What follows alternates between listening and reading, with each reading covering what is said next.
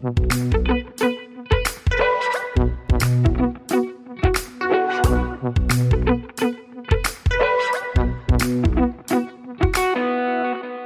und herzlich willkommen zur siebten Folge unseres Wissenschaftspodcasts Praktisch Theoretisch aus der Uni Bielefeld.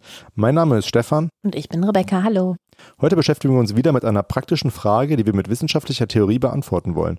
Und das Thema schließt eigentlich ganz gut an das Thema der letzten Folge an, in der es ja um Digital Humanities ging, also der Verbindung von Geisteswissenschaften und Informatik.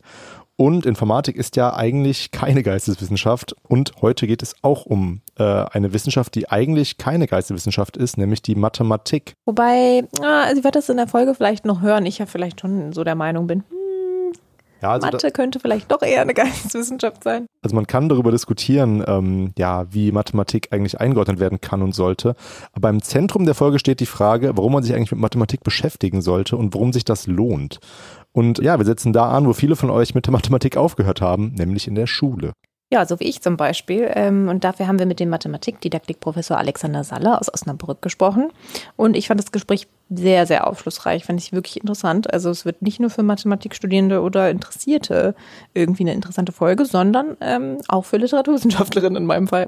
Genau. Also ich hoffe, jeder kann sich die Folge gut anhören und was daraus lernen. Ich kann das auch bestätigen, obwohl ich mich ja äh, schon geoutet habe und noch weiter outen muss. Ich habe Mathematik studiert und zwar eigentlich auch ziemlich lang. Also nicht so sehr, weil ich getrödelt habe, sondern weil ich zwei Bachelor gemacht habe. Und zwar einmal an der FH für angewandte Mathematik und dann nochmal an der Uni, dieser Lehramtsbachelor von ja, Mathe und Geschichte. Inzwischen arbeite ich ja nur noch in der Geschichtswissenschaft und ich muss sagen, dass ich ziemlich viel von dem, was ich mal gelernt habe, eigentlich auch schon wieder vergessen habe, wenn man es halt nicht oft macht. Es ist leider nicht so sehr wie Fahrradfahren.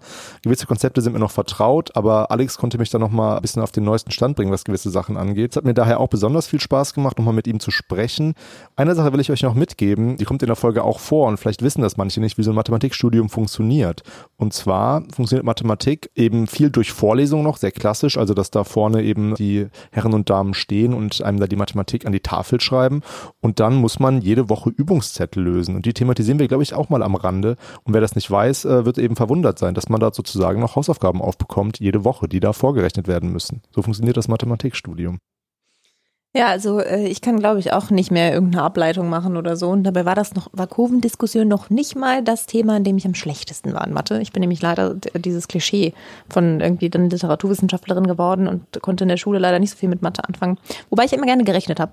so, so Bruchrechnen und diese schönen Gleichungen. So, das fand ich alles noch ganz gut.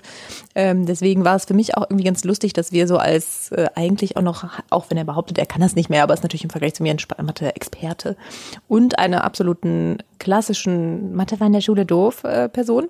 Und da haben wir ähm, aber beide uns wirklich sehr angeregt mit äh, Alexander unterhalten und wir hoffen, dass euch die Folge auf jeden Fall so gut gefällt wie uns. Ja, an dieser Stelle nochmal der Hinweis auf unsere Social Media Aktivitäten. Wir sind ja fleißig unterwegs auf Twitter und Instagram. Da findet ihr uns unter dem Namen praktisch theoretisch. Außerdem könnt ihr uns eine E-Mail schreiben unter, ich versuche das auch mal so gut wie Rebecca immer, praktisch theoretisch at uni-bielefeld.de. Genau, wir freuen uns über jede Art von Nachricht oder Feedback und ja, lasst uns gerne mal ein paar Sterne auf iTunes da, wenn euch das gefällt, was wir hier so machen. Und dann äh, bleibt uns nur noch übrig, euch viel Spaß beim Hören zu wünschen. Genau, ich sage immer in diesem Sinne viel Spaß beim Hören. Heute begrüßen wir Professor Alexander Salle, der aus Osnabrück zu uns gekommen ist. Hallo Alex. Hallo Stefan, hallo Rebecca. Hallo.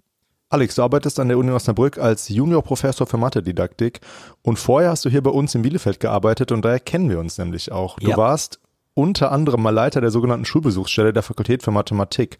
Und da habe ich damals als Hilfskraft gearbeitet und du warst eben der, äh, ja, mein, mein Chef quasi. Die Aufgabe dieser Schulbesuchsstelle war, den Schülerinnen und Schülern das Mathematikstudium näher zu bringen.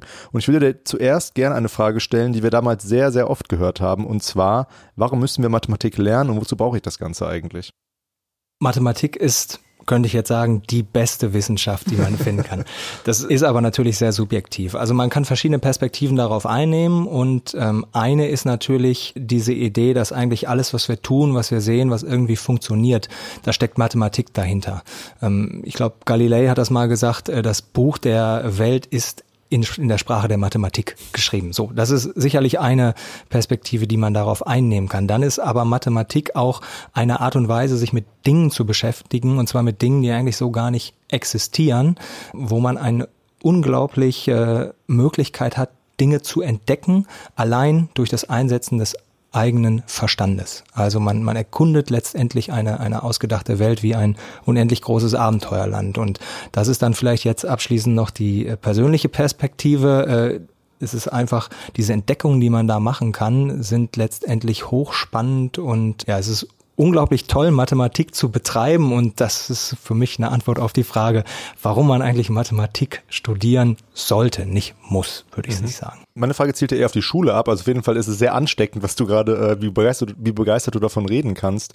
Ähm, aber wie erklärst du denn jetzt eine Schülerin oder einem Schüler, der jetzt Bruchrechnung oder Kurvendiskussion lernt? Wie erklärst du dem, warum wir das machen müssen? Auch auf diesen verschiedenen Ebenen würde ich sagen. Also natürlich kann man immer wieder versuchen, den Rückgriff zu finden zu irgendwelchen echten Phänomenen in der Gesellschaft oder in der Lebenswelt der Schülerinnen und Schüler. Ähm, ich glaube aber, dass diese Frage, warum muss ich das machen, dass das ein Stück weit, wenn man echt Mathematik betreibt und merkt eigentlich, wie, wie, wie schön das sein kann und was man da für, für Erlebnisse haben kann, dass allein schon dieser Selbstzweck in einer gewissen Art und Weise auch eine Begründung dafür sein kann, Mathematik zu machen und das nicht unbedingt immer in diesen Werkzeugcharakter zu stellen. Mhm. Ja, ich finde es interessant, dass diese Frage ja tatsächlich, du hast, du hast die bestimmt schon eben oft gehört, diese mhm. Frage, dass die eben oft kommt, weil man anderen äh, Disziplinen oder Wissenschaften oder eben Schulfächern diese Frage gar nicht stellen würde. Also ich glaube, äh, Chemiker und Chemikerinnen hören das wahrscheinlich seltener, dann Physiker, Physikerinnen wahrscheinlich vielleicht auch ein bisschen weniger, aber äh, so Politikwissenschaftler oder, oder Politiklehrer oder oder ähm, ja, Geschichtslehrerinnen, die hören diese Frage wahrscheinlich eher selten, wobei man auch natürlich als Geschichtslehrer hört, warum müssen wir den alten Kram denn lernen? Aber in Mathematik ist es schon, scheint schon eine Besonderheit zu sein, oder? Mhm, ja, also ich bin jetzt kein Experte für die anderen Fächer, aber tatsächlich ist es natürlich erstmal irgendetwas, was jetzt nicht so unmittelbar vielleicht den Bezug zeigt zu den Dingen, die einen beschäftigen. Es ist irgendwo was Neues. Und aber ich glaube, darin liegt auch eine, eine Chance, wenn ich das mal jetzt sehr optimistisch äh, sagen kann, wenn man es schafft, äh, das entsprechend zu gestalten. Mhm. Wo liegen denn eigentlich die Unterschiede und Gemeinsamkeiten zwischen der Schulmathematik und der Unimathematik? Das wäre jetzt eine Frage, die ja die für unseren Podcast auch sehr äh, relevant ist, weil wir uns ja eben stets mit ähm, ja mit mit Theorie und Praxis beschäftigen. Und äh, ich habe das immer so empfunden, dass die Schulmathematik schon eher praktisch orientiert ist und eben immer immer wieder versucht, diese Fragen aufzuwerfen mit diesen konstruierten Beispielen. Wir haben irgendwie eine Kurve und das ist dann auch eine Brücke und deswegen müssen wir jetzt den den Extremwert berechnen. Mhm. Also eben sehr praktische Bezüge und eben immer wieder diese Fragen aufwerfen werfen, wobei an der Uni die Theorie eine große Rolle spielt. Mhm.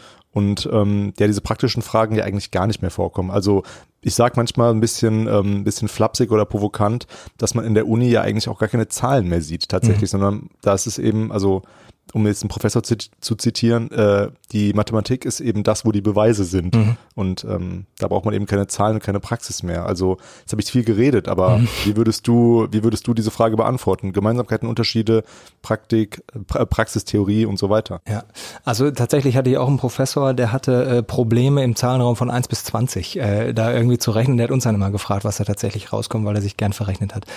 Um, um auf die ursprüngliche Frage zu kommen, also ich würde noch mal ein bisschen differenzieren. Also äh, natürlich hat man irgendwie einen Gegensatz Schule zu ähm, jetzt äh, weiterführender Institution, Hochschule oder Universität. Ähm, die Mathematik an den Hochschulen unterscheidet sich aber auch nochmal. Also wenn ich natürlich jetzt ein Fachstudium äh, mir anschaue, Fachstudium der Mathematik, dann ist das eine sehr, sehr äh, spezifische Sichtweise, die ich da einnehme, die durchaus, wenn ich Maschinenbau studiere, ähm, wenn ich Physik studiere, wenn ich vielleicht auch im Unterschied an einer Hochschule oder einer Universität ähm, entsprechend studiere, sehr unterschiedlich ausfallen kann, auch was jetzt das Einbeziehen von tatsächlichen Anwendungen betrifft. In der Schule versucht man das, wie du es beschrieben hast, um natürlich auch irgendwie zu zeigen, wo kommt das vor. Aber es fehlt halt oft die Zeit, um das echt zu machen, also um wirklich eine Situation mathematisch zu durchdringen. Und das liegt eigentlich im Kern, würde ich sagen, an den unterschiedlichen Zielen von Schulmathematik. Und ich nehme jetzt mal die fachmathematische Mathematik an der Universität. Schulmathematik orientiert sich an Allgemeinbildung. Das heißt also, der Mathematikunterricht soll allgemeinbildend sein und dementsprechend verschiedene Aspekte von Mathematik den Schülerinnen und Schülern beibringen. Universität, äh, also die, die Fachmathematik an der Universität, die hat den fachlichen Aufbau im Blick. Das heißt, die fragt danach, was sind zentrale Arbeitsweisen, zentrale Inhalte tatsächlich für ein mathematisches Studium für die mathematische Wissenschaft. Und so begründet sich zum Beispiel die Auswahl der Inhalte. Du hast ein bisschen was für die Schule schon gesagt, ähm, während dann in der äh, Universitätsmathematik, in der Analysis 1 äh, oder der linearen Algebra 1 und dann auch in den folgenden Anfängervorlesungen bewusst darauf äh, gesetzt wird, was sind typische Konzepte, die ich brauche, um weiter tiefer Mathematik zu betreiben. Und dieses Ziel hat natürlich Schulmathematik nicht. Das zeigt sich in den Methoden, in den Arbeitsweisen. An der Schule rechne ich oft konkrete Fälle irgendwie aus, frage mich, was sind konkrete Ergebnisse durch Algorithmen. An der Hochschule, also an der Uni jetzt, in der Unimathematik, würde ich mich nicht fragen, was kommt da eigentlich raus bei einem Algorithmus, sondern vielmehr fragen, welche Voraussetzungen, welche Begriffe braucht dieser Algorithmus? Terminiert der immer in einem Ziel? Ist der, also funktioniert der tatsächlich auch immer? Also das heißt eher die übergreifenden Fragen und das Einsortieren in die Fachsystematik. Würdest du sagen, dass die Mathematik, äh, so wie sie funktioniert und funktionieren sollte, besser in der Schule aufgehoben ist oder an der Uni oder ist beides irgendwie nötig? Also ich würde auf jeden Fall sagen, dass sowohl in Schule als auch Universität, äh, natürlich klar ist, wenn ich jetzt auf ein Mathestudium schaue, aber dass, dass Mathematik da vorkommen muss. Und zwar schon von Anfang an, weil ich glaube, dass einfach die Fähigkeit, mit Zahlen umzugehen, ähm, aus verschiedenen Gründen wichtig ist. Die Frage ist, in welcher Form mache ich das? Und ich meine, diese Allgemeinbildung, wenn man sie ernst nimmt, hat verschiedene Facetten. Es hat einmal dieses, äh, äh, diese Frage nach dem Werkzeug in der Gesellschaft oder in, in tatsächlichen Zusammenhängen äh, der, der Umwelt, hat aber auch eigentlich die Frage nach bestimmten Problemlöse Techniken, also wie löse ich bestimmte Probleme mit mathematischen Mitteln und eben auch die Frage ähm, nach man nennt das immer so schön das Gebäude der Mathematik, also die, die deduktive äh, Art und Weise, wie man arbeitet, wie man schließt. Auch das soll im Unterricht eigentlich eine Rolle spielen. Ich würde sagen, aktuell ist es tatsächlich so, dass äh, in, in vielen Unterrichtsstunden, also würde ich auf jeden Fall differenzieren und jetzt nicht sagen, das ist immer auf eine bestimmte Art und Weise so, aber dass eben oftmals dieser, dieser Werkzeugcharakter, dieses Anwenden dominiert und das vielleicht vom eigentlichen Geist der Wissenschaft Mathematik, wie sie später funktioniert, nur sehr, sehr wenig ähm, tatsächlich in der Schule Schule rüberkommt, weil eben oft auch die Zeit fehlt und es gewisse Vorgaben gibt, die man erfüllen muss. Jetzt hast du schon die Problem, den Problemlösecharakter von Mathematik angesprochen. Mhm. Und äh, ich würde sagen, also ich habe mit Mathematik vielleicht leider gar nicht mehr so viel zu tun, weil ich jetzt ja Geschichtswissenschaft betreibe.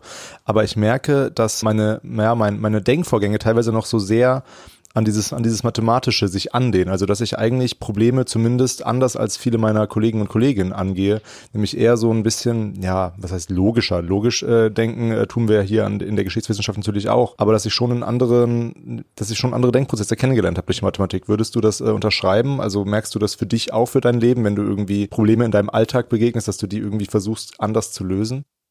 Für mich individuell ist natürlich immer schwer, sich vorzustellen, wie man das eigentlich vor 15 Jahren oder so gemacht hat oder vor 20. Aber tatsächlich glaube ich, dass das schon einen Einfluss hat auf die Art und Weise, wie man, wie man arbeitet, wie man denkt. Es ist ja tatsächlich so, dass Mathematikerinnen und Mathematiker häufig nicht eingestellt werden, äh, werden, weil sie jetzt besonders gut Differentialgeometrie, das wird sicherlich auch geben, ich möchte hier keinem zu nahe treten, ähm, eingestellt werden, sondern auch insbesondere deswegen, weil sie bestimmte, weil sie bestimmte Fähigkeiten darüber hinaus haben. Ne? Und dazu gehört zum Beispiel eine bestimmte Herangehensweise an Probleme. Ähm, dazu gehört auch immer wieder eine gewisse Frustrationstoleranz, dass man also nicht aufhört, bevor ein Problem tatsächlich gelöst ist. Ja, und äh, von daher glaube ich, also ich sage bewusst, glaube ich, dass das irgendwie einen Übertrag in, in Denkweisen in anderen Bereichen hat. Ähm, wobei das natürlich, wenn man jetzt nach einer empirischen Nachweis fragt, äh, es ist schon nicht einfach zu zeigen. Also dass man äh, wirklich zeigt, mhm. inwieweit so dieses mathematische Denken sich jetzt auf eine Problemlöse Kompetenz im Allgemeinen, was auch immer das sein soll, auswirkt. Also als konkretes Beispiel kann ich zum Beispiel sagen, dass ich mich, wenn ich mich an Texte setze oder wenn ich selber Texte schreibe, dass ich mich da, ich meine, das heißt jetzt bei uns nicht Definition, ja, teilweise mhm. schon, aber dass ich mich da trotzdem an, an Begriffen erstmal abarbeite, was wir zum Beispiel auch von Tobias Veron, das ist ein Soziologe, mit dem wir gesprochen haben, äh, auch kennengelernt haben, dass eben Begriffe eine größere Rolle spielen haben, äh, spielen können, dass man mit den Begriffen dann quasi eher oder besser operieren kann, mhm. wenn man die eben vorher sich für, für sich gut definiert und dann kann man eben sau, vielleicht saubere Texte schreiben dadurch. Mhm. Ein guter Freund von mir ist auch Soziologe, mit dem habe ich da auch tatsächlich schon drüber diskutiert, dass insbesondere, also von anderen Fachwissenschaften weiß ich es nicht genau, ich vermute, da wird es teilweise ähnlich sein, aber dass sie sich sehr, sehr genau überlegen, wie ein Begriff eigentlich definiert ist, um mit dem zu arbeiten.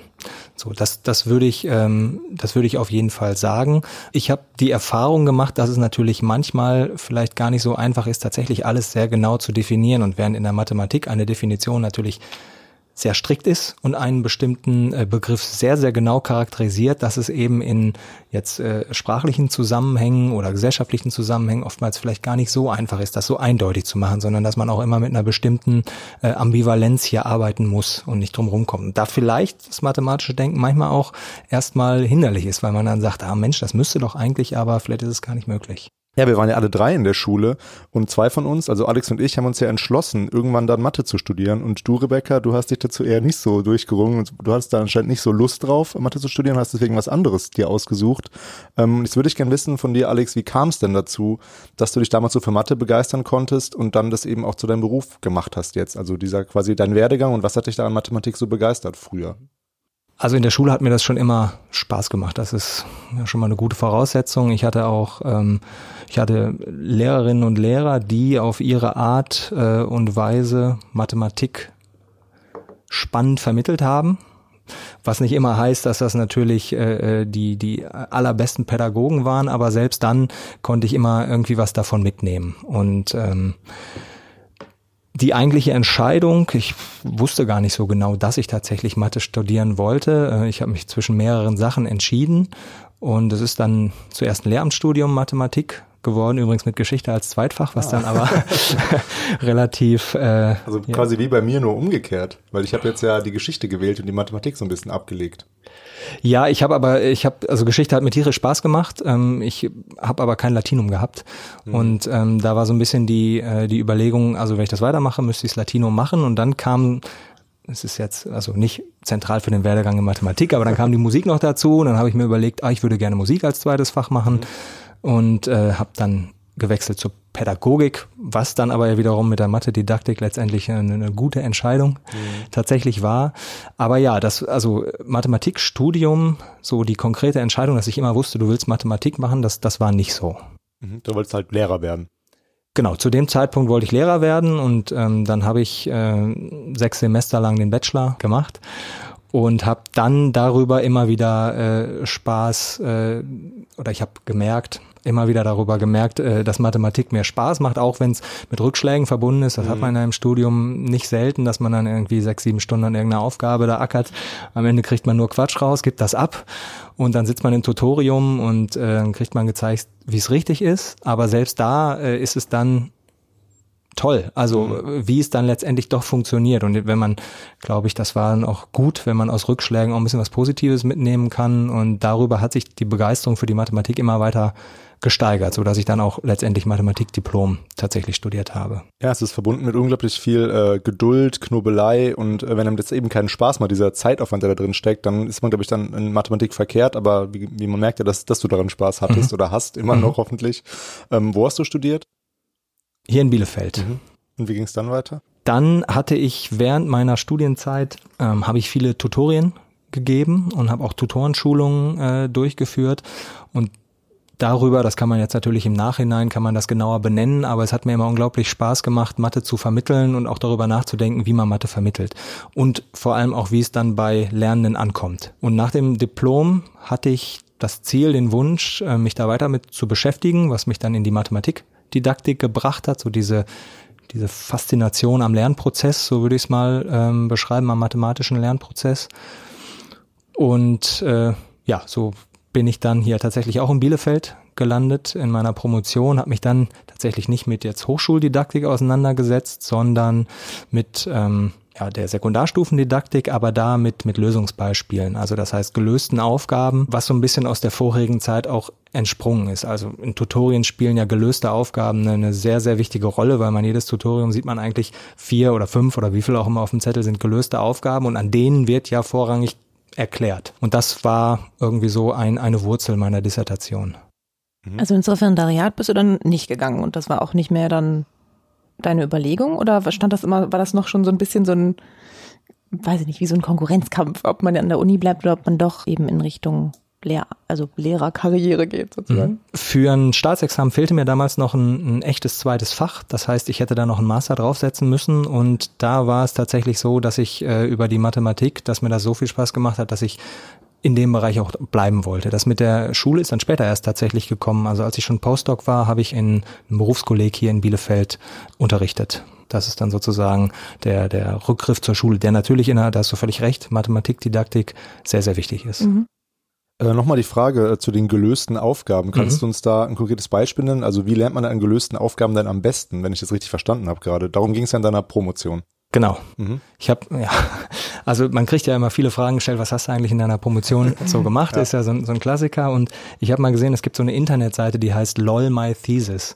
Und äh, da schreiben die Leute in einem Satz auf, was sie gemacht haben. Und ich habe mir dann irgendwann zur Angewohnheit gemacht, wenn mich, wenn mich Leute fragen, was du eigentlich machst, dann sage ich diesen einen Satz. Okay, wir sind gespannt. Ja, muss ich, ich habe mir irgendwo aufgeschrieben, damit er auch passt.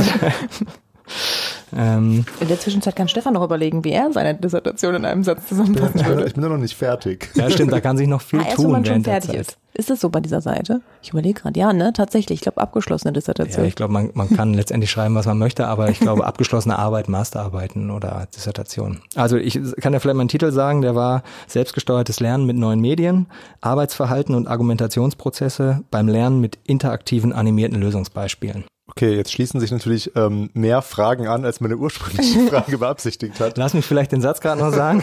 Ich habe es dann immer zusammengefasst mit, wenn Schülerinnen und Schüler der sechsten Klasse paarweise vor dem Computer sitzen und sich schlau gemachte bewegliche Aufgabenlösungen anschauen, dann sprechen sie unter anderem auch über Mathematik. So zusammengefasst eigentlich. Kannst du uns vielleicht den Titel nochmal nennen? Ähm, selbstgesteuertes Lernen mit neuen Medien. Arbeitsverhalten und Argumentationsprozesse beim Lernen mit interaktiven animierten Lösungsbeispielen. Okay, also das klingt sehr interessant ja. und äh, es ist ein, also ich weiß genau, jeder weiß, glaube ich, äh, der in der Wissenschaft arbeitet, wie schwer es ist, sich gute Titel zu überlegen mhm. für das, was man dann später abgibt. Ja, also vielleicht fangen wir beim selbstgesteuerten Lernen an. Was ist das denn? Selbststeuerung im Lernprozess heißt, dass man möglichst viel den Schülerinnen und Schüler oder den Lernenden überlässt. Eine Fremdsteuerung wäre, dass man eben von, von außen durch, durch Lehrkräfte oder durch Programme oder wie auch immer versucht, Lernprozesse sehr stark zu steuern. Und Selbststeuerung bedeutet, dass eben Lernende ihr Lernen mehr in die Hand nehmen, mehr Entscheidungen treffen, mehr Verantwortung übernehmen. Ist das ein bisschen so eine modernere Auffassung davon, wie man eigentlich so Unterricht macht? Weil auch in der Uni ist mir das aufgefallen, in den ähm, Modulbeschreibungen von Studiengängen, dass das eine größere Rolle spielt, auch diese Selbstlernzeit, Selbstlernphasen. Also ist das so, würdest du sagen, eine neuere Entwicklung, die sich, also dass sich immer stärker auch in diese Richtung bewegt? In der heutigen Zeit ist es eigentlich so, dass tatsächlich Selbststeuerung äh, schon vielfach ähm, einbezogen wird, weil man eben auch sagt, dieses lebenslange Lernen, die Übernahme von Verantwortung für den eigenen Lernprozess ist eine, eine, Kernvoraussetzung, um in dieser Gesellschaft bestehen zu können. So, das ist, glaube ich, glaube ich, ein Grund. Und da spielen dann eben die, die gelösten Aufgaben eine Rolle, um eben an, anhand dieser gelösten Aufgaben selbst zu lernen. Jetzt mhm. frage ich nochmal nach einem Beispiel. Also mhm. wie, wie würde das konkret aussehen? Also bei gelösten Aufgaben, bei Lösungsbeispielen ist es so, dass ähm, die sehr konkret zu einer bestimmten Aufgabe zeigen, wie der Lösungsprozess aussehen kann. Das heißt, man hat dann einen Lösungsprozess, einen Lösungsweg und am Ende eine Lösung da stehen. Aus der Forschung mit solchen Formaten weiß man, dass äh, eine gewisse Gefahr besteht, sehr oberflächlich mit diesen ähm, Dingen umzugehen. Das heißt, man hat da irgendwie einen vorgegebenen Algorithmus, den merkt man sich, aber man weiß gar nicht, warum, in welcher Art und Weise die Begründung jetzt für die Schritte entsprechend sind. Und es gibt verschiedene Varianten, um sich das anzuschauen, dass Schülerinnen und Schüler auch tiefer in die Materie ein dringen oder eben Lernende allgemein. Und da haben wir jetzt in diesem Projekt angesetzt. Das heißt, wir wollten äh, zum einen rauskriegen, wie kann man das hinbekommen, dass man eben jetzt tiefer in solche Aufgabenlösungen einsteigt, denn sie sind sehr beliebt. Also sie sind bei Lernenden äh, äh, in der Schule und auch in der Universität sehr, sehr beliebt, zu sehen, wie tatsächlich etwas geht. Und das einzubetten in eine paarweise Arbeit. Das heißt nicht dieses, jeder arbeitet alleine mit einem äh, Lösungsbeispiel, sondern man arbeitet in Paaren, so haben wir es gemacht, ähm, mit diesen Lösungsbeispielen und regt dann zu bestimmten Überlegungen an über kleinere Fragen. Also ganz konkret wäre ja zum Beispiel, wenn ich da eine, eine sehr simple Gleichung habe, also 5 plus x gleich 10, mhm. dann würde man diese Lösung so sehen, da würde dann der Gedankenstrich kommen, minus 5 und dann würde dann rauskommen mhm. x, x, gleich 5. Mhm. Das wäre ja so, ähm, welcher Klasse würde man sowas machen? Ja, wahrscheinlich so 8., 9. kommt ein bisschen aufs Bundesland an. Mhm. Und das wäre dann eben ein typisches Beispiel, oder? Also wenn man dann so, klar, es ist ein sehr simples Beispiel, aber das wäre ja ein, eine, ein Lösungsweg. Genau, das wäre ein Lösungsweg. Und da kann ich mir jetzt merken, okay, ich mache da einen Strich hin und dann mache ich irgendwie minus fünf und dann kommt da am Ende was raus. Und vielleicht weiß ich auch, okay, ich mache das jetzt äh, links und rechts. Und jetzt ist aber eine Frage, die sich anschließt, warum muss ich das auf beiden Seiten machen? Warum muss ich äh, das nicht bei jeder einzelnen Zahl machen, fünf abziehen? Also ich gehe jetzt bewusst mal in, in mögliche Fehler. Mhm. Ähm, kann ich das auch zurückmachen? Also kann ich auch äh, erkennen von, von dem zweiten Schritt, wie ich zum ersten komme? Was sind die Voraussetzungen dafür, dass ich überhaupt minus fünf rechnen kann? Das wird dann vor allem relevant, wenn ich durch irgendwas teile, etc. Ähm, das wären alles so Fragen, um jetzt tiefer da einzusteigen und den Lernenden ähm, in den Blick zu rücken, warum die Dinge eigentlich passieren. Und da spielt dann, wenn man das zu zweit macht, spielt dann dieses Prinzip von äh, Lernen durch Lehren sicherlich eine Rolle. Also wenn dann die beiden äh, Schülerinnen und Schüler sich das gegenseitig erklären müssen, mhm. wie das eigentlich ist. Das ist wahrscheinlich dann, worauf es dann abzielt, oder? Das kann passieren. Also es kann passieren, dass eine gewisse Asymmetrie herrscht, dass einer oder eine der beiden das versteht oder schnell durchdringt und dann erklärt. Das ist natürlich wünschenswert. Es kann auch sein, dass die sich das gemeinsam erarbeiten. Generell war so ein bisschen die Überraschung, dass über diese äh, Arbeitsaufträge, die ich gerade geschildert habe, ähm, auch bestimmte Strukturen von äh, Dialogen entstanden sind. Das war eigentlich das Spannende, dass also das für was andere gedachte, äh, der für, für etwas andere gedachte Arbeitsauftrag dazu geführt hat, dass eben bestimmte Argumentationen ähm, aufgetreten sind, dass begründet wurde, dass hinterfragt wurde, warum eigentlich sowas ist und das, ja, das war so eigentlich der Kern. Kannst du da ein Beispiel aus diesen Dialogen äh, nennen? Ein Beispiel aus den Dialogen. Also was wurde da so gesagt?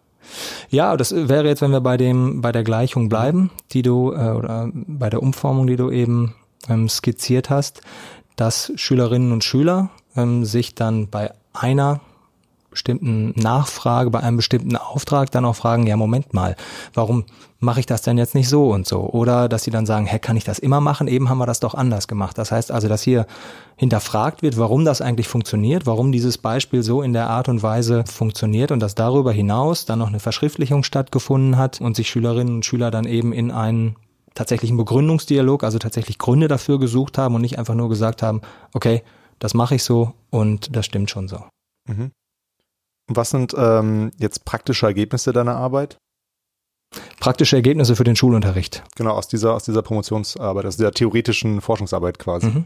Im Prinzip findet man in, na, ich will nicht sagen in allen, aber in vielen Schulbüchern beispielsweise Lösungsbeispiele. Und wie man jetzt mit denen umgehen kann, habe ich jetzt in meiner Dissertation versucht nachzuzeichnen, was ein guter Umgang damit sein kann und eben über eine konkrete, also ich habe es natürlich nur für einen kleinen Inhaltsbereich gemacht, aber versucht aufzuzeigen, wie die Art und Weise der Aufträge sein muss, dass man eben mit solchen ähm, Formaten auch so arbeiten kann, dass man tief in die äh, entsprechenden äh, Begründungen eindringt.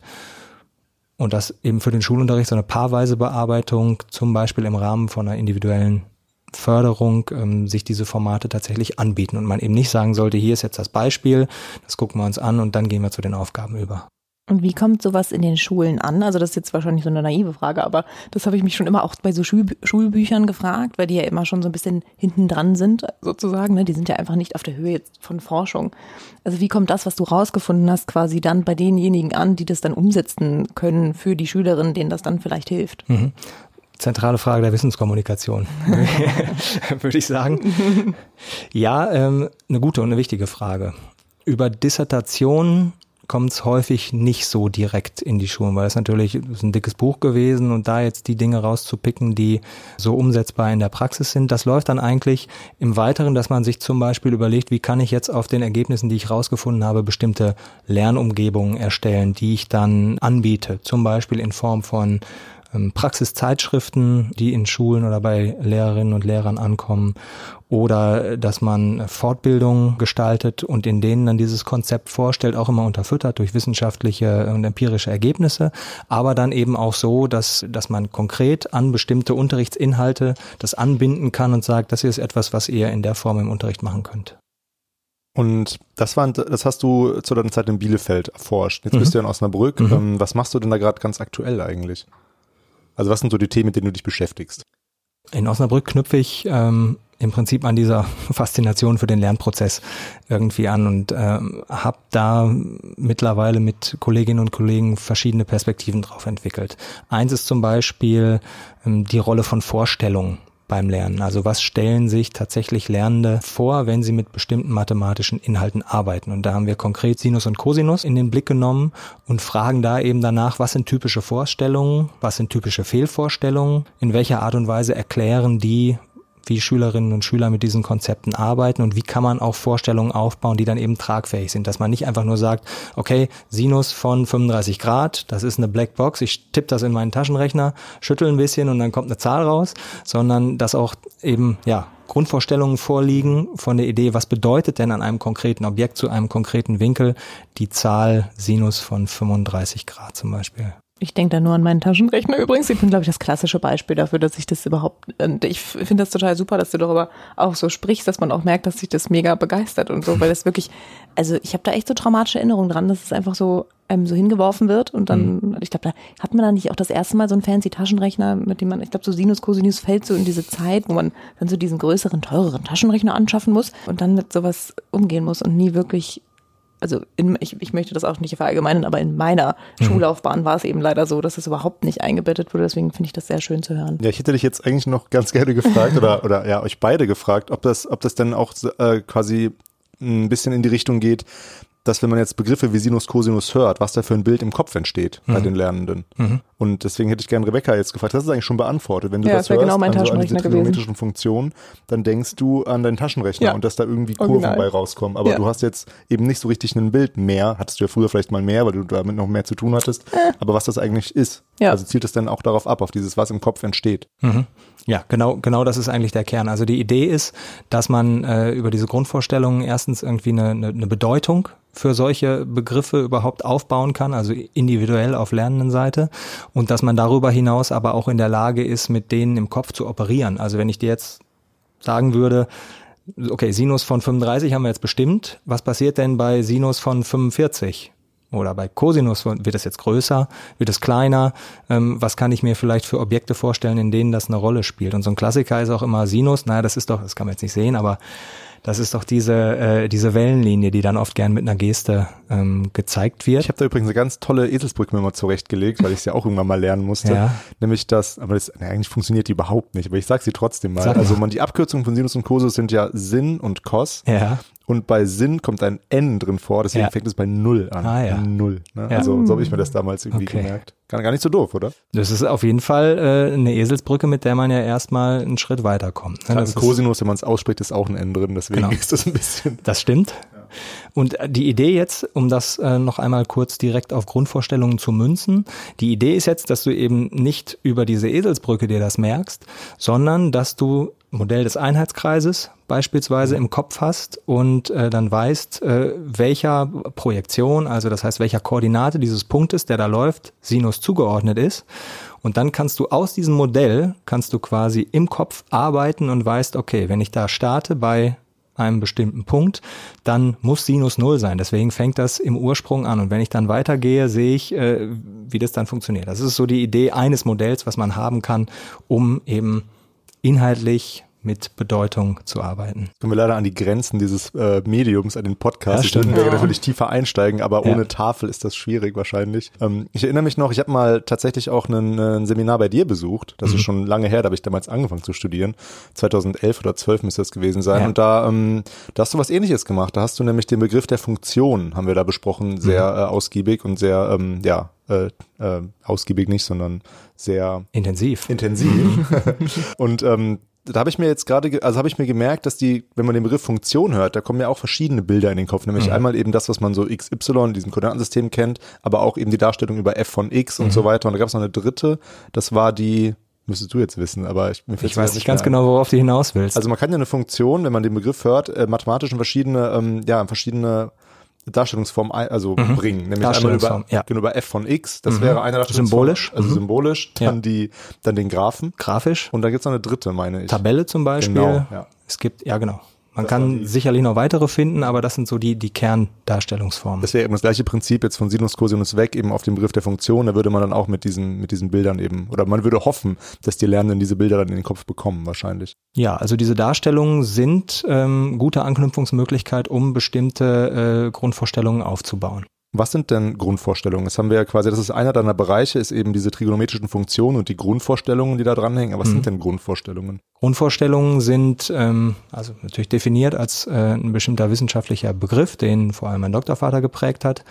Ähm, und es geht da um mentale Repräsentation von, in diesem Fall gedanklichen Konstrukten, nämlich mathematischen Objekten und Sachverhalten, ähm, die eine gewisse vermittelnde Funktion zwischen dem Individuum selbst, der Mathematik und der Realität einnehmen. Das heißt, diese Repräsentationen ermöglichen genau solche Übersetzungsprozesse zwischen verschiedenen Ebenen. Mir kommt das Konzept auch bekannt vor aus meinem Mathe-Didaktik-Studium. Ich habe ja auch, wie gesagt, Lehramt studiert. Ähm, und ich habe mir das immer anhand von falschen Grundvorstellungen gemerkt, mhm. dass wenn man ähm, nämlich äh, einer Schülerin oder einem Schüler erklärt, ähm, 5 minus 6, mhm. das geht nicht. Mhm. Also in der, in der Grundschule zumindest, da geht es ja wirklich nicht. Also, mhm. na, es geht schon, aber man, man, man rechnet, man ist halt nicht im, im Bereich der negativen Zahlen. Und das kann dann, das führt dann eben zu einer falschen Grundvorstellung, dass es eben nicht geht. Und das hat dann, das ist dann problematisch, wenn man das dann in der, ähm, in der Sek 1 behandelt, weil mhm. dann geht es ja auf einmal. Ja. Wäre das eine falsche Grundvorstellung? Das würde ich nicht ähm, als falsche Grundvorstellung bezeichnen, sondern das ist ein typisches Beispiel für einen äh, Grundvorstellungsumbruch. Also diese Vorstellung oder diese Aussage 5 minus 6 geht nicht, ist ja tragfähig, äh, wenn ich mich in den natürlichen Zahlen bewege. Und zwar ausschließlich in den natürlichen Zahlen. Dann kann ich das sagen. Sobald ich aber den Zahlbereich erweitere auf die ganzen Zahlen, äh, wird es jetzt doch möglich. Und in diesem Moment, wo ein Schüler oder eine Schülerin äh, die Erfahrungen aus dem Alten mitnimmt und jetzt versucht, sich Vorstellungen zu dem, zu dem neuen Bereich irgendwie zu prägen, können solche Aussagen schwierig werden, weil sie dann zum Beispiel übergeneralisiert werden ähm, oder eben ja, vollständig übernommen werden. Also das ist dann der typische Punkt, wo Schülerinnen und Schüler sagen, jetzt macht ja alles gar keinen Sinn mehr, jetzt kann ich auch aufhören, da irgendwie dran zu bleiben, irgendwie. Ja gut, okay, das wäre jetzt eine Reaktion, die natürlich äh, nicht sehr wünschenswert ist. Eigentlich, ja, eigentlich ist, ist, äh, ist es wichtig, oder um sowas vorzubeugen, ist es natürlich wichtig von, von äh, Lehrkraftseite zu sehen, wo sind diese Brüche und wie reagiere ich darauf. Ne? So ein Klassiker, der dann auch noch mit einem, ähm, mit einem äh, Umbruch in den Institutionen einhergeht, ist, wenn die aus der Grundschule kommen, die Kids, und haben da ja fast ausschließlich mit natürlichen Zahlen gearbeitet. Und jetzt kommen sie auf die weiterführende Schule und jetzt kommen die Brüche. Und da sind viele Vorstellungen, die sie aufgebaut haben im Rahmen der natürlichen Zahlen zu den Operationen, also plus rechnen, mal nehmen, geteilt, sind nicht mehr gültig. Und ähm, das muss eben aufgenommen werden im Unterricht und deutlich gemacht werden, dass es für einen bestimmten Bereich eben gilt, aber dass diese Erweiterungen nötig sind und das wiederum dann an konkreten Vorstellungen auch gezeigt, warum das dann tatsächlich so ist. Dann sind wir bei einem Unterricht, der ähm, ja grundvorstellungsbasiert ist und der ähm, tragfähig sein kann. Aber wie bringt man denn jetzt ähm, Grundschülerinnen und Grundschülern äh, eben diese, ja, wir bringen denen das bei, dass eben gewisse Sachen, die sind ja mathematisch durchaus möglich, eben kommt auf die Zahlbereiche, an denen man sich befindet. Aber wenn man eben, man sollte ja solche Sätze zumindest dann wahrscheinlich nicht mehr sagen, wie irgendwie, mhm. keine Ahnung, fünf durch sechs, ja, das geht gerade nicht so schön oder, oder fünf minus sechs, das geht mhm. auch nicht, weil es geht ja eben, kommt davon, wo man sich halt gerade befindet. Also wie würdest du damit umgehen, mit diesem konkreten Beispiel? Es kommt immer ein bisschen äh, auf die Situation, es ist ein Klassenunterricht, es ist ein Einzelgespräch, aber zumindest anzudeuten, ja, dafür brauchen wir zum Beispiel Zahlen, die haben wir noch nicht aber äh, die werdet ihr dann kennenlernen. Ist ja zumindest mal eine andere Aussage, als zu sagen, das geht nicht. Ja, also ähm, man kann das an der Stelle natürlich nicht ausführlich dann mit allen wahrscheinlich thematisieren, aber äh, wenn man vielleicht ein bisschen Zeit hat, kann man zeigen, bei Temperaturen oder so bedienen wir uns einer bestimmten äh, Technik, um das eben zu zeigen. Und da kann man dann schon zeigen, wenn sich eine Temperatur verringert, ähm, dann sind wir plötzlich bei Minusgraden. Ich denke die ganze Zeit an die Zeugnisse aus der Grundschule und dass da ja auch gesagt wird, alle Zahlen im Zahlenraum von 1 bis 100. Das heißt, eigentlich ist das ja schon so ein total guter Anknüpfungspunkt, weil es ja schon aussagt, dass das ein bestimmter Zahlenraum ist, in dem man sich halt äh, befindet. Und wenn mir einfach auch jemand gesagt hätte, es gibt zum Beispiel auch einen Zahlenraum, der eben einfach in die andere Richtung geht. Ich meine, weil man überlegt die ganze Zeit, okay, Grundschulkinder, ne? So wie viel, das nimmt man da so auf? Aber ich glaube immer mehr, als man wahrscheinlich erstmal denkt und ihnen zutraut.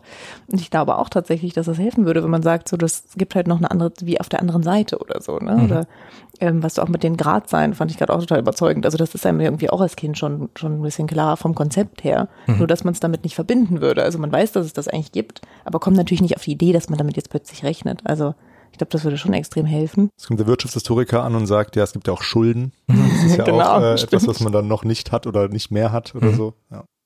Ja, das ist später dann oftmals ein typisches Modell, um das ähm, einzuführen. Ja, also zusammengefasst kann man wahrscheinlich sagen, man, man sollte als Lehrkraft eben immer so einen Blick auf diese Aufwärtskompatibilität haben. Also dass man sich immer überlegt, dass das, was ich da mache, später an bestimmten Stellen aufgegriffen wird und angeknüpft wird und dass ich eben auch die Vorstellungen, die ich bei Schülerinnen und Schülern ausbilde, äh, versuche so auszubilden, dass diese Anknüpfungen möglich sind. Jetzt kommen wir langsam auch so dahin äh, auf die erste Frage, die wir dir heute gestellt haben, nämlich auf den Unterschied von, ja, von, ja, nicht von, ja, von Schulmathematik und richtiger Mathematik, richtiger Mathematik, sage ich ganz vorsichtig, und eben so generell auch Mathematik und vielleicht äh, andere Bereiche, die in der Schule abgedeckt werden. Denn ich glaube oder merke gerade zumindest im Gespräch, dass wenn ich jetzt überlege, wie funktioniert denn Geschichtsunterricht, und da hat man natürlich auch mit Problemen zu kämpfen als Lehrer, als Lehrerin, äh, aber dieses dass da Sachen erstmal vermeintlich falsch sind und dann noch einmal richtig sind und so, das ist in Geschichte nicht so das Problem. So, dass mhm. Mathe irgendwie schon sehr spezifisch da eben auf so, ja, auf etwas basiert, was aufeinander folgt oder so. Ich würde dir insofern äh, zustimmen, dass diese, diese Umbrüche, wenn ich es jetzt nochmal in der, in dem Vokabular mache, die sind schon bestimmt für Mathematik. Und äh, wenn man jetzt die, die gesamte Schulzeit, also nimmt man jetzt mal Abitur als Maß, ähm, entlang geht, dann findet man die immer wieder.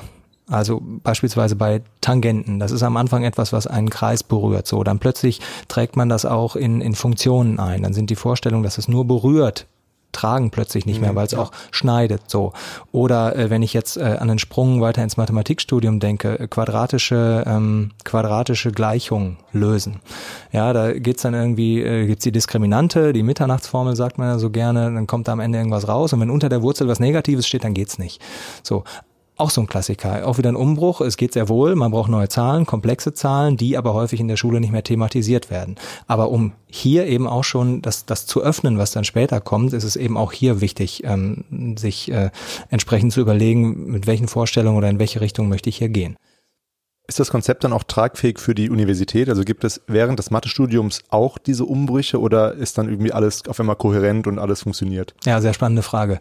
Ähm, würde ich jetzt gleich an äh, meine Doktorin, äh, Doktorandin weiterverweisen, denn die untersucht genau das. Ne? Also ich, ich würde sagen, Vorstellungen zu bestimmten Konzepten, seien es n-dimensionale Räume, sind in irgendeiner Art und Weise immer vorhanden. Ob jetzt konkret, und da sind wir jetzt natürlich bei einem sehr spezifisch äh, wissenschaftsorientierten Thema, ob jetzt der konkrete Begriff der Grundvorstellung, so wie er geprägt wurde und wo er herkommt, ob der tatsächlich äh, ähm, ein guter Begriff dafür ist, das auch in der Hochschule zu betrachten, das ist eine offene Frage. Und das äh, ist tatsächlich auch das Thema von ähm, Ihrer Promotion. Mhm. Ja, mir ging es immer so, dass die Sachen teilweise so kompliziert waren. Äh, Im Mathematikstudium hast du ja auch vorhin auch schon angedeutet, dass es nicht immer leicht war, also absolut nicht immer, also gar nicht leicht eigentlich, mhm. dass man teilweise gar nicht unterscheiden kann. Ist es jetzt irgendwie, liegt es jetzt an mir, an meiner Vorstellungskraft oder ist es einfach oder keine Ahnung, oder ist es einfach sehr kompliziert und dann irgendwie dadurch nicht mehr so richtig kohärent ja. oder so? Ja. Der, der Klassiker ist ja, dass man immer wieder hört, man geht in die erste Vorlesung im Studium und das erste, was einem dann die Professorin oder der Professor sagt, vergessen Sie alles, was Sie in der Schule gemacht haben, wir fangen nochmal von vorne an. Was sicherlich eine bestimmte Berechtigung hat, wo ich aber sagen würde, das ist inhaltlich so nicht tragbar. Also, weil man kann natürlich sein Vorwissen nicht ausschalten, im Gegenteil, man muss damit arbeiten und man hat eben doch bestimmte Dinge in der Schule gesehen, die man jetzt wieder einordnet. Hm. Ja, was, was übrigens für, für äh, spätere, für angehende Lehrerinnen und Lehrer sehr, sehr wichtig ist, damit die eben dann in der Vermittlung wieder äh, zeigen können, wie sind eigentlich die, die grundlegenden Entwicklungslinien von dem, was wir da in der Schule machen. Mhm. Und ich glaube übrigens schon, dass das in Geschichte, und ich sage jetzt auch mal so Deutsch oder so, das sind so zwei Fächer, die mir so einfallen, wo ich schon das Gefühl habe, dass man da in der Schule so bestimmte Wahrheiten vermittelt kriegt, vor allem auch sowas wie Epochen. Also so bis da und da ist dann Realismus, Punkt, und dann ist es vorbei. Und dann lernt man ja, also das passt ja sowohl zu Deutsch als auch zur Geschichte. Und in der Uni lernt man ja auch das alles zu hinterfragen, zu sagen, okay, es gibt bestimmte Strömungen, aber es gibt auch immer parallele Entwicklungen, es gibt immer auch, also mal ganz davon abgesehen, äh, wie das überhaupt international ist, weil man natürlich auch immer noch so eurozentristisch in der Schule Dinge lernt und, und das hinterfragt man ja im Studium letztlich auch alles. Deswegen glaube ich, dass einem das vielleicht so vorkommt, dass es in Mathe noch krasser ist, weil es eben so von, von der Abstraktionsebene und von dem Forschungsgrad, was du gerade schon meintest, wahrscheinlich schon so ans Eingemachte geht oder so mhm. schwierig ist, dass man noch weniger das Gefühl hat, dass das noch dasselbe ist. Aber ich glaube schon, wie gesagt, dass auch diese Brüche und diese ja, diese Umbrüche in den Grundvorstellungen finde ich eigentlich total übertragbar auch auf ähm, Geisteswissenschaften tatsächlich. Ja, vielleicht ein Dissertationsprojekt, das du verwirklichen kannst, Rebecca, ha, wenn du dein Idee. aktuelles Projekt Noch, nicht mehr äh, weiterführen willst. Was macht denn Osnabrück denn noch? Jetzt mhm. hake ich wieder ein bisschen vorne ein. Also du hast jetzt Grundvorstellungen, diese Trigonometri trigonometrischen Funktionen. Ähm, Gibt es noch ein anderes Thema, das du sehr spannend findest, an dem du arbeitest? Mhm. Ich habe es eben, also es ist jetzt ein Thema, was für Hörfunk nicht so geeignet ist. Es geht um Gesten. Mhm. Also ein Schwerpunkt, den ich mit einer Kollegin ähm, aus Essen ähm, anschaue, ist die Rolle von, von Gesten beim Kommunizieren und beim Lernen von Mathematik. Da werde ich äh, hellhörig, das klingt ja äh, äußerst spannend. Das ist äußerst spannend, das äh, ja, kann ich bestätigen. Ja, kannst du da äh, tiefer einsteigen oder nein, nicht, nicht total tief, aber ein bisschen tiefer. Ja, also wenn man redet, dann gestikuliert man ja oft. Mhm. Wir ja auch gerade teilweise. teilweise, ja, das kann man jetzt nicht so gut sehen. Aber äh, dieses Gestikulieren ist irgendwie eine, eine Ausdrucksform, die beim Menschen automatisch dabei ist. Natürlich von manchen Kulturkreisen etwas mehr, manche etwas weniger. Aber wenn ich jetzt mehr fachliche Diskussionen angucke, dann finde ich eben häufig und nicht nur auf der Schulebene, sondern auch wenn ich an die Universitäten gehe und es gibt Arbeiten, die schauen sich auch das so typische Forschungsgespräche von, von Professorinnen und Professoren an. Ähm, dann werden Gesten eben nicht nur benutzt, um irgendwie jetzt was besonders zu unterstreichen oder deutlich zu machen, sondern auch inhaltlich, dass also inhaltliche Konzepte in Gesten abgebildet werden. Und die eine Seite, das ist das Kommunizieren. Das heißt, wenn wir uns über etwas verständigen möchten und ich dann natürlich als Gesprächspartner sehen muss, ähm, wie kann ich jetzt etwas deuten oder was, was wird eigentlich deutlich in der Geste. Und da stellt man zum Beispiel bei Schülerinnen und Schülern, und da kommt jetzt so ein bisschen der Rückbezug zu den Grundvorstellungen, da stellt man fest, dass Vorstellungen ähm, gar nicht selten äh, in Gesten deutlich werden, die sprachlich vielleicht gar nicht so deutlich werden. Ne? Du hast, hast eben von den Funktionen gesprochen. Ein zentraler Aspekt bei Funktionen ist ein Zuordnungsaspekt, dass ich also weiß, ich ordne eine Zahl der anderen zu. ein anderer ist ähm, Kovariation, das heißt, dass ich überlege, wenn ich eine Größe verändere, was passiert mit der anderen. Und wenn man Schülerinnen und Schüler fragt, die vielleicht auch gar nicht so sicher in ihrem Thema sind, ähm, dann versuchen die etwas zu beschreiben, denen fehlen aber die richtigen Worte. Mathematische Sprache ist mhm. extrem schwierig auch. Äh, insbesondere ja für, für Heranwachsende natürlich. Und dass man dann aber in den Gesten feststellt, dass sie zum Beispiel mit einer grafischen Darstellungsform einem Graphen, Funktionsgraphen, dass die da diese Kovariation irgendwie deutlich wird, dass die sehen, wie die an einer Stelle was variieren oder an der anderen oder dass die Zuordnungen darstellen oder dass die Funktion als komplettes Objekt sehen. Also, dass man in der Kommunikation, und das wäre jetzt die Übertragung auf Lehrerinnen und Lehrer, dass man da schon Dinge sehen kann, wo man jetzt wiederum anknüpfen kann. Mhm. Also wenn man jetzt zum Beispiel an so eine mündliche Prüfungssituation denkt, man will ja, haben wir irgendwie vor der, vor der Aufnahme drüber gesprochen, dass man ja eigentlich immer aus den Prüflingen das Beste rauskitzeln will, dass man ja wissen will, was wissen die denn? Und, ähm, und das wäre, fällt mir jetzt einfach gerade ein, also dass man dann merkt, okay, die Person, die kann das eigentlich, weil sie es eben gestikuliert, sie zeigt es mir richtig, aber sie findet die Worte nicht. Hm. Dass man dann eben äh, als Lehrer und Lehrerin einhaken kann und dieser Person dann die Worte eben gibt. So, und dass sie dann irgendwie beides versteht. Wäre das, trifft das den Kern der Sache? Ich würde es jetzt mal aus, äh, erstmal kurz aus der Prüfungssituation äh, herauslösen wollen. Mhm. Ähm, definitiv ist es äh, als Anknüpfungspunkt für die Verbalisierung, die ein ganz wichtiges Ziel im Mathematikunterricht ist. Und es ist eben nicht das Ziel, dass man es nur in Gesten irgendwie darstellt, sondern das eben ja. auch zu, äh, insbesondere zu verbalisieren. Aber ja, genau das ist die Idee, dass ich irgendwie vielleicht in der Kommunikation sehe, was möchte jetzt jemand ausdrücken und kann ich da in einer bestimmten Art und Weise beim Lernen helfen, unterstützen. In Prüfungen, in mündlichen schriftlichen Prüfung ist natürlich die andere Frage, äh, wie weit ist es eigentlich tatsächlich mein Ziel, dass jemand Sprache und Begriffe und Beschreibungen selber findet. Aber klar kann ich natürlich, äh, kann ich das natürlich aufgreifen und kann sagen, Sie haben schon bestimmte Dinge angedeutet, versuchen Sie das mal noch näher zu beschreiben oder ähm, Sie haben eben die und die Geste gemacht denken Sie mal in die Richtung zum Beispiel. Es ist jetzt also aus dem Bauch heraus, aber Kommunikation auch in mündlichen Prüfungen findet natürlich immer multimodal statt, also mit dem mit dem ganzen Körper, mit allem, was man hat. Und ähm, gibt da Möglichkeiten zum Anknüpfen. Mhm.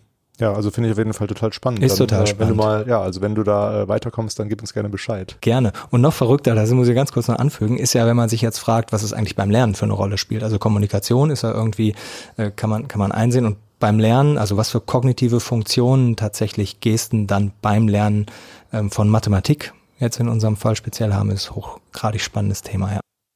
In unserem Sonderforschungsbereich beschäftigen wir uns mit den Praktiken des Vergleichens. Und jetzt äh, wäre unsere Frage an dich. Gibt es denn Vergleiche in der Mathematik? Also jetzt steigen wir vielleicht ein bisschen mehr in die Fachmathematik mhm. ein und in die, ja, was man da so, ja, was man da so vergleichen könnte. Mhm. Als ihr mir geschrieben habt, habe ich das natürlich gesehen, dass ihr in diesem Sonderforschungsbereich seid und habe mir zumindest schon mal überlegt, in welche Richtung eigentlich Vergleiche äh, hier eine Rolle spielen.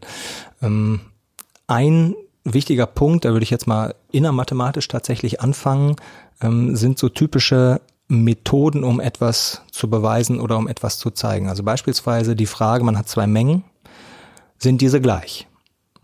Und ähm, ich hake jetzt direkt ein. Ja. Also ich kann es mir noch vorstellen, gerade so. Gut, aber was gut. ist denn eine Menge mathematisch? Eine Menge ist eine Ansammlung von Elementen.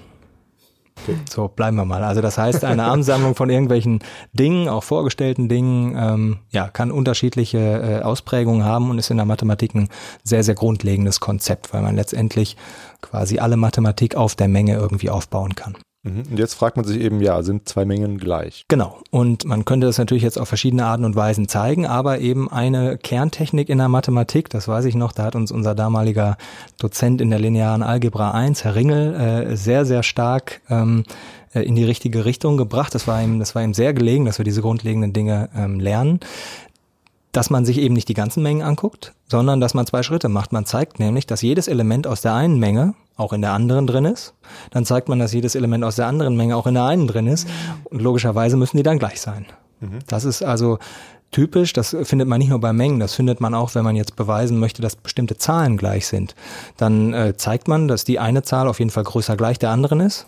Dann zeigt man, dass die andere auf jeden Fall, ähm, jetzt darf ich mich nicht äh, verhaspeln, auch größer gleich als die eine ist. Naja, und dann bleibt nicht mehr viel über. Mhm.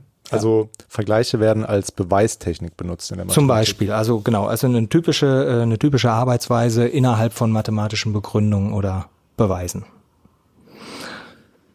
Tja, was habe ich noch? Ähm, ja, Klassiker sind dann auch, wenn man das noch ein bisschen auf Funktionen jetzt überträgt, es gibt so bestimmte Abbildungen, die heißen Isomorphismen.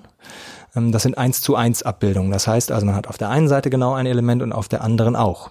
Und das ist auch eine Möglichkeit zu zeigen, dass etwas gleich ist. Man gibt eine Vorschrift an, wie man ein Element der einen Menge auf das Element der anderen Menge abbildet. Und wenn das für alle gilt, okay, dann muss es auch gleich sein. Das heißt also so ein bisschen, bisschen hintenrum könnte man sagen oder eine spezielle äh, Technik, sich auf die einzelnen Dinge zu fokussieren. Und ich weiß noch, ich habe damals gedacht, naja, wenn die gleich sind, dann guckt man die sich halt irgendwie an, so in ihrer Gänze und dann sieht man, ob die gleich sind oder nicht. Aber so einfach ist es dann eben nicht. Mhm. Und um zu erkennen, ob die gleich sind, ähm, müsste man dann, also dann muss man ja sagen, man hat irgendwas mal definiert. Mhm was man dann als etwas erkennen kann, was eben genau das gleiche ist wie das auf der anderen Seite. Mhm. Und bei uns wäre natürlich auch so eine ganz spannende Frage, was geht eigentlich dieser Definition voraus? Also wurde, bevor irgendwas festgelegt und definiert wurde, das mhm. eigentlich auch schon mal mit was anderem abgeglichen oder verglichen, um mhm. überhaupt zu dieser Feststellung zu kommen? Ja das ist eigentlich etwas, was ich jetzt also, mal. Moment, jetzt muss ich mal einhaken. Ja. Jetzt, ich habe ich gar nicht verstanden, was du meinst. Ich schon. ja, schon. Okay, das er sagt's ja, dir jetzt. ich ich kann es ja mal wiederholen und äh, vielleicht. Oh ja, da, da wäre ich gespannt drauf. Also die Frage, wie kommt man zu einer Definition? Wieso ist eine Definition so, wie sie ist? So habe ich die Frage verstanden. Genau, weil das, was wir jetzt gerade besprochen mhm. haben, wäre ja, dass man definierte Größen miteinander abgleicht, um zu erkennen, ob man eben also diese gleichen Mengen hat. Zum Beispiel Mengen. Genau. Du spielst jetzt auf die Definition einer Menge zum Beispiel an also was dem Ganzen vorausgeht, weil das ist ja das, was wir im SFB eigentlich mhm. machen, dass Dinge, die vermeintlich fest definiert sind und einfach feststehen mhm. ähm, und dann verglichen werden, was geht denen eigentlich schon voraus äh, mhm. an, an, Vergleichsmomenten mhm. sozusagen? Spannende Frage für, für die Mathematik, weil tatsächlich, äh, glaube ich, im Mathematikstudium durch die Art und Weise, wie, wie Mathematik eben häufig erstmal in den Vorlesungen vermittelt wird, es so aussieht, als ob diese Definitionen irgendwie die sind halt da. Genau. Und tatsächlich ist es ja anders gelaufen. Tatsächlich sind Definitionen häufig das Endprodukt von bestimmten Prozessen. Das heißt also, ich beschäftige mich mit irgendwas und äh, versuche jetzt rauszukriegen, was sind eigentlich zentrale Begriffe, zentrale Dinge, die ich irgendwie fassen, definieren muss. Und in diesem Prozess sind auch ganz viele Fehlvorstellungen auch von berühmten Mathematikern und Mathematikerinnen erst irgendwie da gewesen, bis sich das in einem teilweise Jahrzehnte, Jahrhunderte Prozess irgendwie rausgebildet hat und man dann irgendwann gesagt hat, okay, diese Definition, ähm, die ist hinreichend präzise und umfasst genau das, mit dem wir arbeiten möchten und insbesondere schließt es bestimmte Fälle mit ein oder aus, die dann wieder gesondert betrachtet werden müssen. Und ich glaube, das ist, das ist tatsächlich eine Seite der Mathematik, die unglaublich spannend ist, also Begriffsentwicklung, äh, Definitionsentwicklung oder wie auch immer, die aber häufig gar nicht so deutlich wird. Da fällt mir gerade ein, ist vielleicht ein bisschen unqualifizierter Beitrag, aber es gibt ein ganz tolles Buch, was ich damals Anfang des Studiums gelesen habe, was nicht so oft sich mit Definition beschäftigt, aber mit eben einer Geschichte eines Beweises. Du weißt mhm. wahrscheinlich, welches Buch ich meine, nämlich von Simon Singh, Fermats mhm. letzter Satz. Mhm. Finde ich auf jeden Fall, kann man mal so als äh, Leseempfehlung rausgeben an Leute, die, also, die eben genau solche Fragen interessiert. Das finde ich sehr gut beschrieben und es ist eben auch für Leute, die mit Mathematik nicht so viel am Hut haben, sehr interessant. Spannendes Buch, ja. Ja. Finde ich auch. Ja, so, so ist es mit den Definitionen. Und genau, und das, was man dann eben tut, dieses Vergleichen, klar, da hat man sich vorher oftmals sehr genau überlegt, warum die Mengen in diesem Fall so definiert sind oder warum man das zeigen möchte. Also ich kann es vielleicht nochmal an einem, an einem konkreten Beispiel zeigen. Reelle Zahlen. Also Wurzel 2, irrationale Zahl. Das heißt, ich habe ja, so ist so die Vorstellung in der Schule, ich habe meine Zahlen gerade und da sind meine ganzen Brüche drauf, aber trotzdem sind da noch Löcher drin. So, und da stelle ich dann fest, wenn ich zum Beispiel danach frage, was ist die Wurzel aus zwei? Also welche Zahl muss ich mit sich selbst mal nehmen, um zwei zu kriegen? Und äh, die Frage ist jetzt, ähm, wie sind eigentlich wie ist die Mathematik zu diesen Zahlen gekommen? Und tatsächlich kennt man ja so aus der Schule oftmals, dass man sagt, okay, also ich, ich gucke mir eine, eine Kommazahl an, ein Dezimalbruch, eine Dezimalzahl und ähm, dann gibt es einmal die, die haben so eine Periode, das heißt, die bleiben immer gleich nach hinten raus, dann gibt es äh, auch noch die, die abbrechen. So, und dann gibt es aber noch die, die weder eine Periode haben noch abbrechen. Das ist eine Möglichkeit, reelle beziehungsweise dann auch irrationale Zahlen zu beschreiben.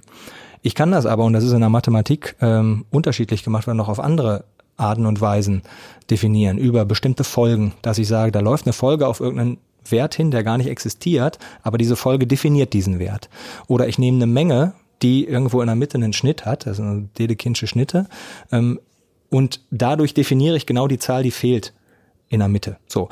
Und dann hat man diese verschiedenen Definitionen, diese verschiedenen Konstruktionen nachher stellt sich raus, all diese Dinge verhalten sich eigentlich, wenn ich die entsprechend mit einer Addition und einer Multiplikation versehe etc., verhalten die sich ziemlich gleich, ziemlich äh, ähm, ähnlich isomorph meinetwegen.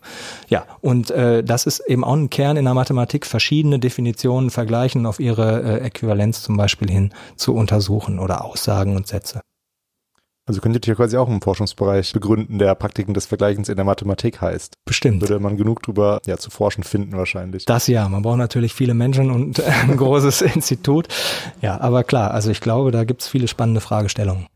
Ich habe jetzt noch eine ganz äh, seltsame Frage, die mir gerade so aufkam.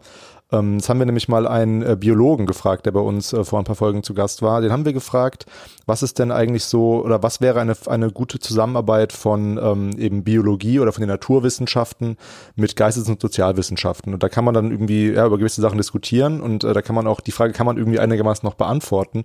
Und ähm, eigentlich hängen da jetzt gerade zwei Fragen für mich dran. Also ist die Mathematik eine Naturwissenschaft? Was würdest, würdest du das, würdest du die so einordnen?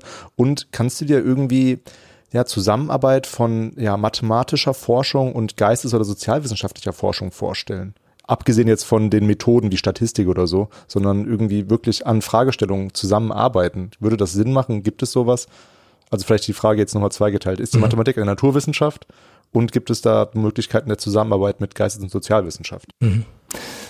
Also ich würde, ich würde nicht sagen, dass Mathematik tatsächlich eine Naturwissenschaft ist, sondern es ist eine, eine Art Geisteswissenschaft, weil man ja mit, mit vorgestellten Objekten letztendlich irgendwie arbeitet und es versucht, äh, irgendwie auch rauszulösen aus, aus realen Zusammenhängen oder aus der Natur. So, außerdem hat man dieses typische, ähm, diese typische Erkenntnis über Experimente letztendlich so nicht. Man kann auch in der Mathematik irgendwie experimentieren oder mhm. erkunden, aber es ist anders gelagert und ähm, darum würde ich das nicht als eine Naturwissenschaft einordnen. Aber es ist ja auch keine richtige Geisteswissenschaft irgendwie. Also Wieso nicht? Aber ich finde es schon spannend, weil ich habe nämlich genau, hätte genau die Frage gehabt und bin froh, dass du sie so beantwortest, wie du sie beantwortet hast, ähm, weil ich nämlich die ganze Zeit darüber nachgedacht habe, dass ich mir das alles total vorkommt wie Jura, was ja auch eine Geisteswissenschaft ist tatsächlich, wusste ich übrigens auch äh, vor einer Weile noch nicht. Ähm, und das passt auch eigentlich total zu dem, was wir machen. Also gerade auch dieses, diese Aushandlungsprozesse, bis man zu bestimmten Definitionen kommt und so. Ja, einfach bestimmte Arten, wie du das beschrieben hast, sind mir total bekannt vorgekommen eigentlich. Und ich finde das, also es ist für mich wirklich ein, ein, sehr interessantes Learning aus dieser Folge, ähm, weil ich eben genau das nämlich auch behaupten würde, dass ich das viel näher an den Geisteswissenschaften finde, als mhm. zum Beispiel äh, an den Naturwissenschaften. Auf deine Frage, warum nicht, würde ich sagen, dass zumindest Geschichte ja schon ähm, irgendwie noch eine empirische Wissenschaft ist. Klar geht es um geistige Prozesse, aber die finden wir auch in der Realität wieder. Mhm. Und in der Mathematik kann man eben diskutieren findet man die gewisse Resultate, die man in der Forschung äh, irgendwie produziert oder theoretische Überlegungen eben auch in der Realität wieder. Bildet sich da irgendwas ab? Und das ist eine, das ist natürlich eine sehr innermathematische Frage schon. Also ich meine, ich würde nämlich eher sagen, ja, wobei, ich habe, glaube ich, auch immer gesagt, dass die Mathematik eigentlich näher an der Philosophie als an genau. der Naturwissenschaft dran ist. Ich würde mhm. jetzt, ja, ja okay, dann habe ich es mir gerade doch irgendwie selber beantwortet. Ja, also genau ich, also ich schätze, da gibt's auch verschiedene Argumentationslinien, mhm. ähm, gerade in der, und damit kommen wir vielleicht jetzt auf, auf die Frage, wo jetzt Kooperationen oder wo gemeinsame mhm. Fragestellungen irgendwie eine Rolle spielen. Ähm, dass, äh, dass man von einem philosophischen oder von einem, von einem erkenntnistheoretischen Punkt ja auch die Frage stellen kann, zum Beispiel ist Mathematik ähm, entdeckt, also werden die Dinge entdeckt oder werden sie eigentlich konstruiert mhm. vom Menschen? Mhm. Das ist eine, eine Frage, die, äh, ja, glaube ich, tief philosophisch letztendlich auch ist und ähm, es gibt diese Bereiche, es gibt die äh, äh, Philosophie der Mathematik, es gibt die äh, Geschichte der Mathematik, ähm, in denen eben bestimmte Fragestellungen äh, mit quasi gemeinsamen Methoden irgendwie äh, in Zusammenarbeit tatsächlich gelöst werden. Also gelöst werden wollen.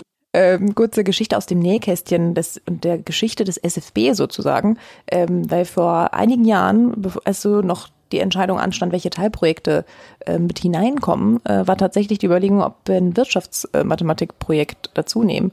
Und die haben ja schon, das ist natürlich nochmal eine spezifische Richtung innerhalb der Mathematik, aber da gab es äh, schon viele Gespräche und es hat dann letztendlich wegen einer Akzentverschiebung, die wir im, in dem Dachpapier des SFB sozusagen vorgenommen haben, nicht mehr funktioniert, aber es äh, war die Überlegung und ich fand das total spannend. Also ich hätte das eigentlich super gefunden, ähm, gerade weil man eben so denkt, wie können die sich jetzt miteinander austauschen? Also ich glaube, da gibt es äh, gerade bei solchen Forschungsprojekten, wo man so die Möglichkeit hat, mal so grundlagenforschungsmäßig bestimmte Konstellationen auszuprobieren, mhm. auszuprobieren gibt es, glaube ich, ganz viel Potenzial. So, jetzt habe ich die ganze Zeit überlegt, wie ich den, wie ich den Cut mache. Ich habe jetzt nämlich eine ganz andere äh, komische Frage noch. Ähm, bei YouTube findet man ein Video von dir, äh, ja. von der Uni Osnabrück. Ja. Und du lachst schon, weil ich musste auch ein bisschen schmunzeln, als ich es als ich's mir heute angeguckt habe. Ich habe es mir nicht zu Ende angeguckt, vielleicht ein bisschen mit Absicht, weil ich wissen wollte, was du jetzt dazu noch sagen kannst. Das Video ist nämlich betitelt mit Wie lautet die Gleichung für eine gute Beziehung? Was kannst du uns darüber erzählen? Also wie kam es dazu ähm, und was, was ist so das Resultat? Ich meine, in dem Video wird, wird auch eine Formel gezeigt und das ist eben schwierig jetzt im Podcast diese Formel da wahrscheinlich äh, zu erklären. Aber kannst du vielleicht noch, kannst du es vielleicht trotzdem versuchen? Wir verlinken auf jeden Fall das Video. Okay. Also zustande gekommen ist es, es gibt in, ähm, in Osnabrück eine Veranstaltung, die heißt Wissensforum. Und das wird, glaube ich, jetzt seit elf oder zwölf Jahren gemacht. Das ist eine Kooperation zwischen der Neuen Osnabrücker Zeitung und der Universität. Und da haben Leserinnen und Leser der Neuen Osnabrücker Zeitung die Möglichkeit, Fragen einzureichen. Fragen zu allen möglichen Bereichen. Und da gibt es eine andere Videos, die, die ja in, in jegliche Disziplin irgendwie mhm. gehen. Dann kommen diese eingereichten Fragen, ähm, werden dann an die Universität übergeben, mehr oder weniger, und dann wird geguckt, wer kann jetzt äh, etwas zu ah, den okay. einzelnen Fragen sagen. Und in meinem Fall muss ich sagen, dass die war ursprünglich gar nicht für mich gedacht, sondern für einen Kollegen aus der aus der Fachmathematik. Der hat es dann aber an mich ähm, weitergereicht und so ist es dazu gekommen, dass ich dann also schon eine recht ähm, ja, also die, die Frage hast du ja vorgelesen, die war aber eben auch verknüpft mit einem bestimmten, ähm, mit einem bestimmten Modell. Und dieses Modell, das stammt aus einem äh, Aufsatz, ähm, wo es eben darum geht, irgendwie äh, zu beziffern, ähm, wann Interaktionen, wann Beziehungen äh, gut sind oder stabil sein können. Mhm. Und in dem ist es so, es gibt für, für beide Partner, also es wird dann, es wird tatsächlich an Ehen gemacht. Also es wird gemessen an Haltbarkeit von Ehen und dann bestimmte Koeffizienten berechnet. Das ist natürlich sehr technisch und am Ende des Videos äußere ich mich auch dazu, dass das vielleicht nicht unbedingt so äh, die Zahl sein sollte, an der man sich orientiert. Aber es geht im Wesentlichen darum, wie die Handlung des einen, äh, die des anderen beeinflussen äh, und wie empfänglich der dann auch für zum Beispiel bestimmte negative Äußerungen ist und inwieweit das dann eskaliert. Also so war die Idee und die, die Formel, was du sagst, äh, die Einschränkung war tatsächlich, man durfte keinen Beamer benutzen. Das ist generell äh, Einschränkung und ja, du hast es äh, erwähnt, Formeln und so, das ist schwierig, äh, über äh, rein verbal irgendwie äh, über Sprache zu transportieren und deswegen habe ich das auf große Plakate äh, dann geschrieben und auf einer Wäscheleine dargestellt, um zumindest die einzelnen Koeffizienten und Parameter irgendwie ähm, greifen zu können. Jetzt habe ich aber einen super Übergang zu meiner letzten ja. oder vorletzten Frage. Ähm, nämlich einen Mathewitz. Äh, Mathematiker kommen aus der Kreidezeit, habe ich, hat irgendwie mal ein Professor mhm. gesagt. Und das stimmt auch, Mathematiker brauchen eben noch äh, eine Tafel im Gegensatz zu anderen ähm, Wissenschaften hier an der Uni. Ähm, ja, und die letzte Frage dreht sich eben um Mathewitze. Ähm, in unserer letzten Folge haben wir nämlich mit der Historikerin Silke Schwand äh, geredet und sie hat erzählt, dass ihr Bruder Mathematiker ist. Mhm. Ähm, daher konnte sie uns Mathewitze erzählen. Mhm. Kennst du auch Mathewitze? ich weiß jetzt nicht, welche sie erzählt hat. Ja, ich kenne schon Mathe-Witze. Was ist dein Lieblingsmathewitz? Das kann ich gar nicht so sagen. Ich kann höchstens sagen, was mir so spontan einfällt. Also sagt die 0 zu 8, schicker Gürtel. Das ist einer. Dann, ist nicht, nicht schlecht. dann gibt's auch so einen, also so einen fachinternen Witz, der jetzt für, für nicht Eingeweihte häufig schwer zu verstehen ist. Sei Epsilon kleiner Null. Das ist so ein Klassiker. Ja, und dann gibt's noch, ja, okay, den erzähle ich noch. Also da sind, sind irgendwie sind ein Maschinenbauingenieur, ein Physiker und ein ähm, Mathematiker sind eingesperrt, kriegen nur eine Dose Wurst äh, jeweils und sie können nur überlegen, wenn sie die Dose Wurst äh, aufkriegen. So, und dann guckt man nach, ich glaube, drei, vier Tagen oder so, guckt man in die einzelnen Zellen rein, öffnet zuerst es beim äh, Maschinenbauingenieur und da steht halt dann die, die Dose offen auf dem Tisch, ist relativ ramponiert tatsächlich, aber irgendwie wurde die Dose dann aufgemacht und der Maschinenbauingenieur ist wohl auf. So, dann guckt man beim Physiker rein, da steht die, äh, die Dose tatsächlich auch äh, auf dem Tisch, auch offen, es ist alles picobello fein, ähm, man sieht kaum Spuren, wie das jetzt aufgegangen ist, aber der Physiker lebt halt entsprechend, hat die Würste gegessen und alles ist gut. Und dann öffnet man die Zelle des Mathematikers und der liegt halt tot in der Ecke. Die Dose steht äh, völlig unangerührt noch genau da, äh, wo sie, wo sie vorher stand und ist auch zu. Die ganzen Wände sind vollgeschrieben mit irgendwelchen Formeln und an einer Stelle sieht man dann groß, wir nehmen an, die Dose sei auf. Den fand ich sehr gut. Ja, das äh, soll unsere Folge mit dir heute beschließen. Es hat uns sehr viel Spaß gemacht. Eine Frage haben wir allerdings noch. Ähm, das ist unsere, unsere Rausschmeißfrage. Du kennst die vielleicht schon. Was hast du denn zuletzt gelesen? Als Buch? Ja, oder ja, als E-Mail, als Buch, wie auch immer. Ach so. Kannst du beantworten, wie du möchtest. Als letztes gelesen, das ist eine gute Frage. Was habe ich denn heute Morgen gelesen? Also es war leider bestimmt irgendwie eine E-Mail tatsächlich, aber Mhm. spannender wäre wahrscheinlich, wenn ich die zwei, die zwei Gelegenheiten davor, da habe ich tatsächlich noch ein Buch ähm, fast ausgelesen, ja. Welches denn? Äh, das heißt der Ein perfider Plan heißt es, glaube ich, von Anthony Horowitz. Kannst du es empfehlen? Ja, ich mag den sehr. Der ist, äh, das ist ein, ein kleiner Nerd, also der schreibt äh, über über Sherlock Holmes und über Detektive und in dem Buch, ich führe das jetzt nicht so lange auf, in dem Buch äh, bindet er sich selbst ein als Charakter und nimmt sich immer wieder selbst auf die Schippe. Dann wird im Laufe des Buchs das erste Kapitel kritisiert und dann guckt man nochmal ins erste Kapitel, was er da wirklich geschrieben hat. Also das ist sehr, sehr äh, gut gemacht, finde ich, ja. Ja, dann vielen Dank fürs Gespräch. Uns hat Sehr wie gerne. gesagt sehr viel Spaß gemacht. Danke, Und, dass du äh, bei uns warst. Wenn du dann die Forschung zu den Gesten weiter betrieben hast, dann kommst du nochmal vorbei, hoffentlich. Sehr gerne. Vielen Dank. Ciao.